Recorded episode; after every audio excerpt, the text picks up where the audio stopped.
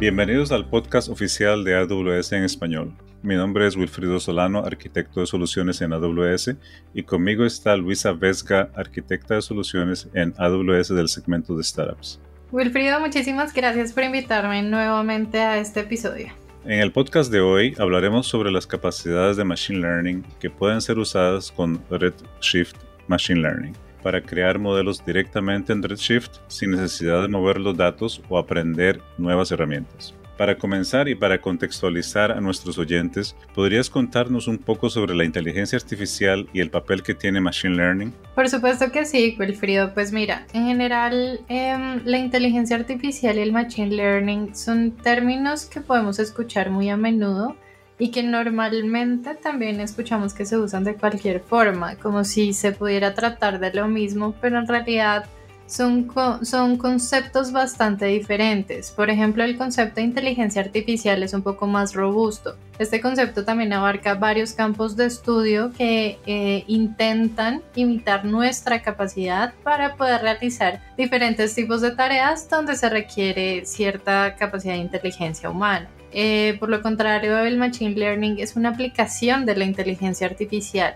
que le da a los sistemas esa capacidad de poder aprender a realizar alguna tarea para la cual no fueron explícitamente programados. Y entonces para que podamos hacer uso eh, de la inteligencia artificial o del Machine Learning en diferentes ámbitos, necesitamos información histórica o como lo haríamos nosotros normalmente. Con base en las experiencias previas, somos capaces de inferir el resultado de una acción.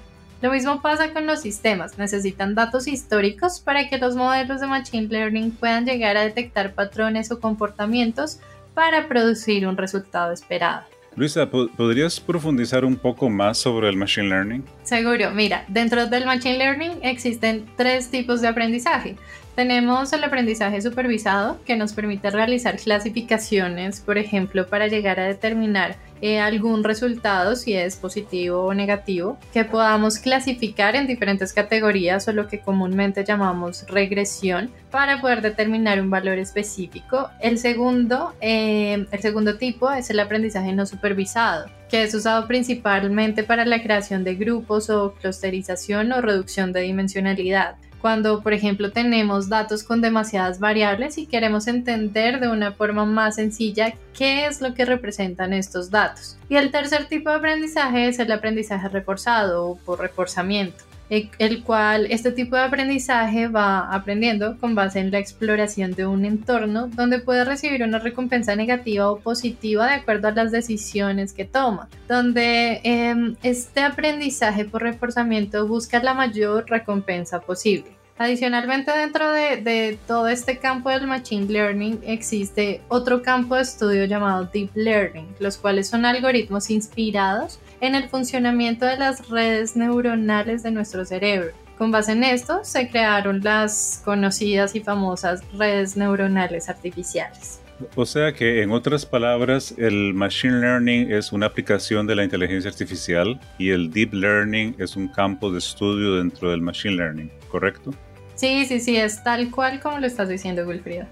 Okay. Ahora, Luisa, ¿podrías explicarnos cuáles son algunos casos de uso? Ah, ¿Cómo podemos entenderlo de una manera más sencilla? Seguro, mira, últimamente hemos visto bastantes casos de uso que se están aplicando en las diferentes empresas y hemos visto que se está haciendo uso de estas tecnologías para llegar a resolver problemas que no se pueden resolver de otra forma como por ejemplo cuando tenemos demasiados datos y necesitamos definir algunas reglas complejas o existen demasiadas combinaciones. Entonces aquí el resultado puede llegar a ser cualquier cosa o cuando, por ejemplo, el mantenimiento de estas reglas y estas combinaciones se vuelve demasiado complejo, como cuando intentamos, por ejemplo, realizar algunos motores de, de recomendación. Perdón. La personalización es un tema bastante complejo, ya que estaríamos aplicando reglas para cada usuario para poder hacer recomendaciones acorde a los gustos o sus actividades. Entonces es aquí justamente, Wilfrido, donde estos retos eh, queremos simplificarlos con la opción de inteligencia artificial o machine learning. Otro de los, de los casos de uso comunes que hemos visto son, por ejemplo, la detección de fraudes, toda la parte de visión computacional para reconocimiento de imágenes, eh, toda la parte de seguridad, cálculo de riesgo crediticio en entidades financieras, también análisis de sentimiento en redes sociales y entre muchos otros casos de uso. Ah, entonces, eh, ¿cuáles crees que serían los principales retos de hacer uso de inteligencia artificial y machine learning? Eh, esos retos a los cuales las empresas se enfrentan cuando han querido adoptar estas tecnologías. En realidad hemos visto varios retos. El principal es la falta de conocimiento, ya que normalmente se cree que hacer uso del Machine Learning es aprender un nuevo lenguaje o, o una nueva herramienta, pero en realidad es mucho más que eso. Se necesitan, por ejemplo, conocimientos de probabilidad o estadística e incluso de minería de datos para poder llegar a hacer un análisis completo y entender el comportamiento. Se requiere también conocimiento en algunas otras áreas de estudio para poder tener las bases y poder empezar a usar y sacar provecho de estas tecnologías. Eh, otro de los retos es el tiempo que toma hacer la implementación de los modelos, desde la exploración y la preparación de los datos hasta el modelado, entrenamiento y despliegue de los mismos. Otro de los retos eh, que es muy común y que también nos hemos dado cuenta de eso son precisamente los datos. A veces las empresas quisieran adoptar estas tecnologías para resolver algunas de las problemáticas a las que se enfrentan, pero no tienen en cuenta la cantidad de los datos y sobre todo la calidad de los mismos. Y hemos visto que la preparación de los datos y su mantenimiento es incluso tan importante como la definición de los modelos para obtener los resultados que estamos esperando.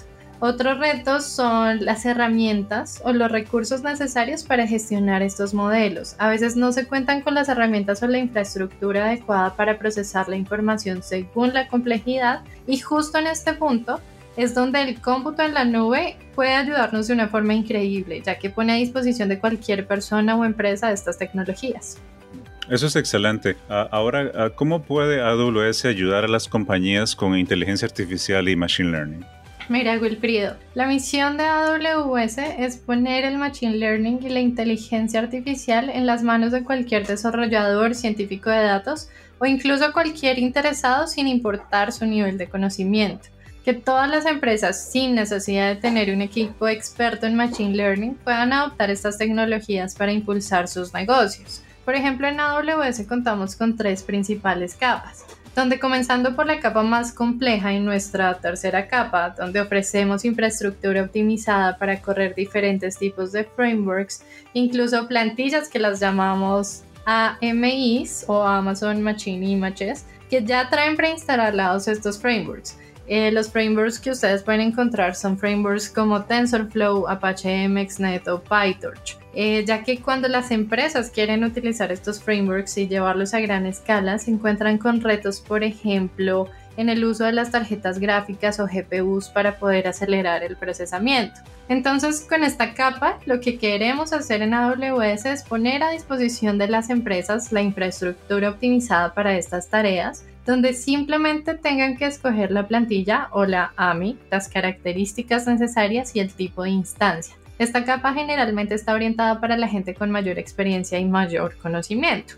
La segunda capa es un poco más sencilla, donde desde AWS buscamos simplificar diferentes tipos de tareas. En esta capa de la mitad tenemos Amazon SageMaker, que ofrece diferentes capacidades y que de hecho estas capacidades se pueden utilizar por separado. Amazon SageMaker cuenta también con las herramientas necesarias para poder gestionar todo el ciclo de vida de los modelos, para que podamos incluso automatizar todas las etapas, desde, eh, por ejemplo, la preparación de los datos, pasando también por el entrenamiento o incluso llegar a monitorear los modelos en producción y que se pueda reentrenar en el modelo el momento en el que se necesite. Pero la idea principal de esta segunda capa es poder servir para aquellos que tienen bastante experiencia y que bien pudieran utilizar la capa que mencionamos anteriormente, como también poder simplificar todo ese proceso de adopción para aquellos que están empezando a adentrarse en estos temas. Y la última capa, que es la más simple de todas, esta capa está principalmente orientada para que las personas que no tienen experiencia o que simplemente quieran incorporar capacidades de inteligencia artificial en sus aplicaciones de una forma sencilla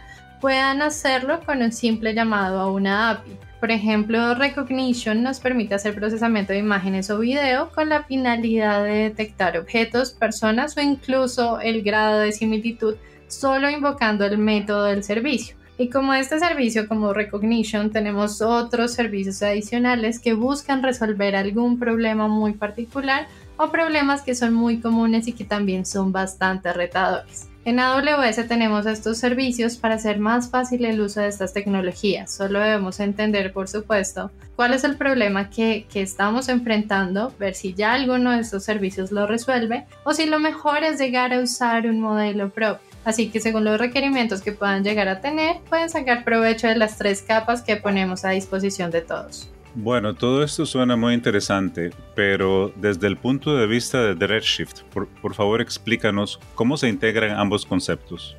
Justo a eso quería llegar, Wilfrido, y es que primero era importante poner en contexto a nuestros oyentes sobre las generalidades de estas tecnologías y cómo pueden usar toda la parte de inteligencia artificial y machine learning en AWS. Pero ya entrando al punto principal de este podcast, el cual es cómo crear soluciones de inteligencia artificial y machine learning con Amazon Redshift, pues para todos aquellos que están utilizando Amazon Redshift y están buscando la forma de agregar capacidades de machine learning a su data warehouse, AWS ofrece Redshift ML, que saca provecho de las capacidades de Amazon SageMaker que les mencioné anteriormente, donde eh, por ejemplo, con simples consultas de SQL se pueden crear y entrenar modelos de Machine Learning usando los datos en Redshift y después usar los modelos para llegar a hacer predicciones. Redshift ML disponibiliza el modelo de Machine Learning como una función de SQL dentro del Data Warehouse de Redshift para poder aplicarlo directamente en las consultas y reportes. Con Redshift ML ustedes pueden llegar a incorporar predicciones como detección de fraude, puntuación de riesgo, predicción de abandono eh, directamente en consultas e informes, entre algunos otros casos de uso eh, adicionales, donde esta función de SQL permite aplicar el modelo de Machine Learning a los datos en consultas, informes y reportes. Por ejemplo, hablando de la deserción de los clientes, pueden ejecutar una función de SQL en datos de nuevos clientes dentro de su data warehouse de forma regular para poder predecir los clientes que representan una alta probabilidad de deserción y enviar toda esta información a los equipos de negocio para que ellos puedan llegar a tomar las acciones preventivas. Amazon Redshift ML puede llegar a sacar provecho de Amazon SageMaker Autopilot que crea, entrena y ajusta automáticamente los modelos de aprendizaje automático en función de los datos que ustedes tienen en su data warehouse, a la vez que permite también mantener el control y la, y la visibilidad por completo. También los ayuda a ustedes a eliminar las arduas tareas de creación de modelos de aprendizaje automático y ayuda a la creación, entrenamiento y ajuste de forma automática del mejor modelo de Machine Learning.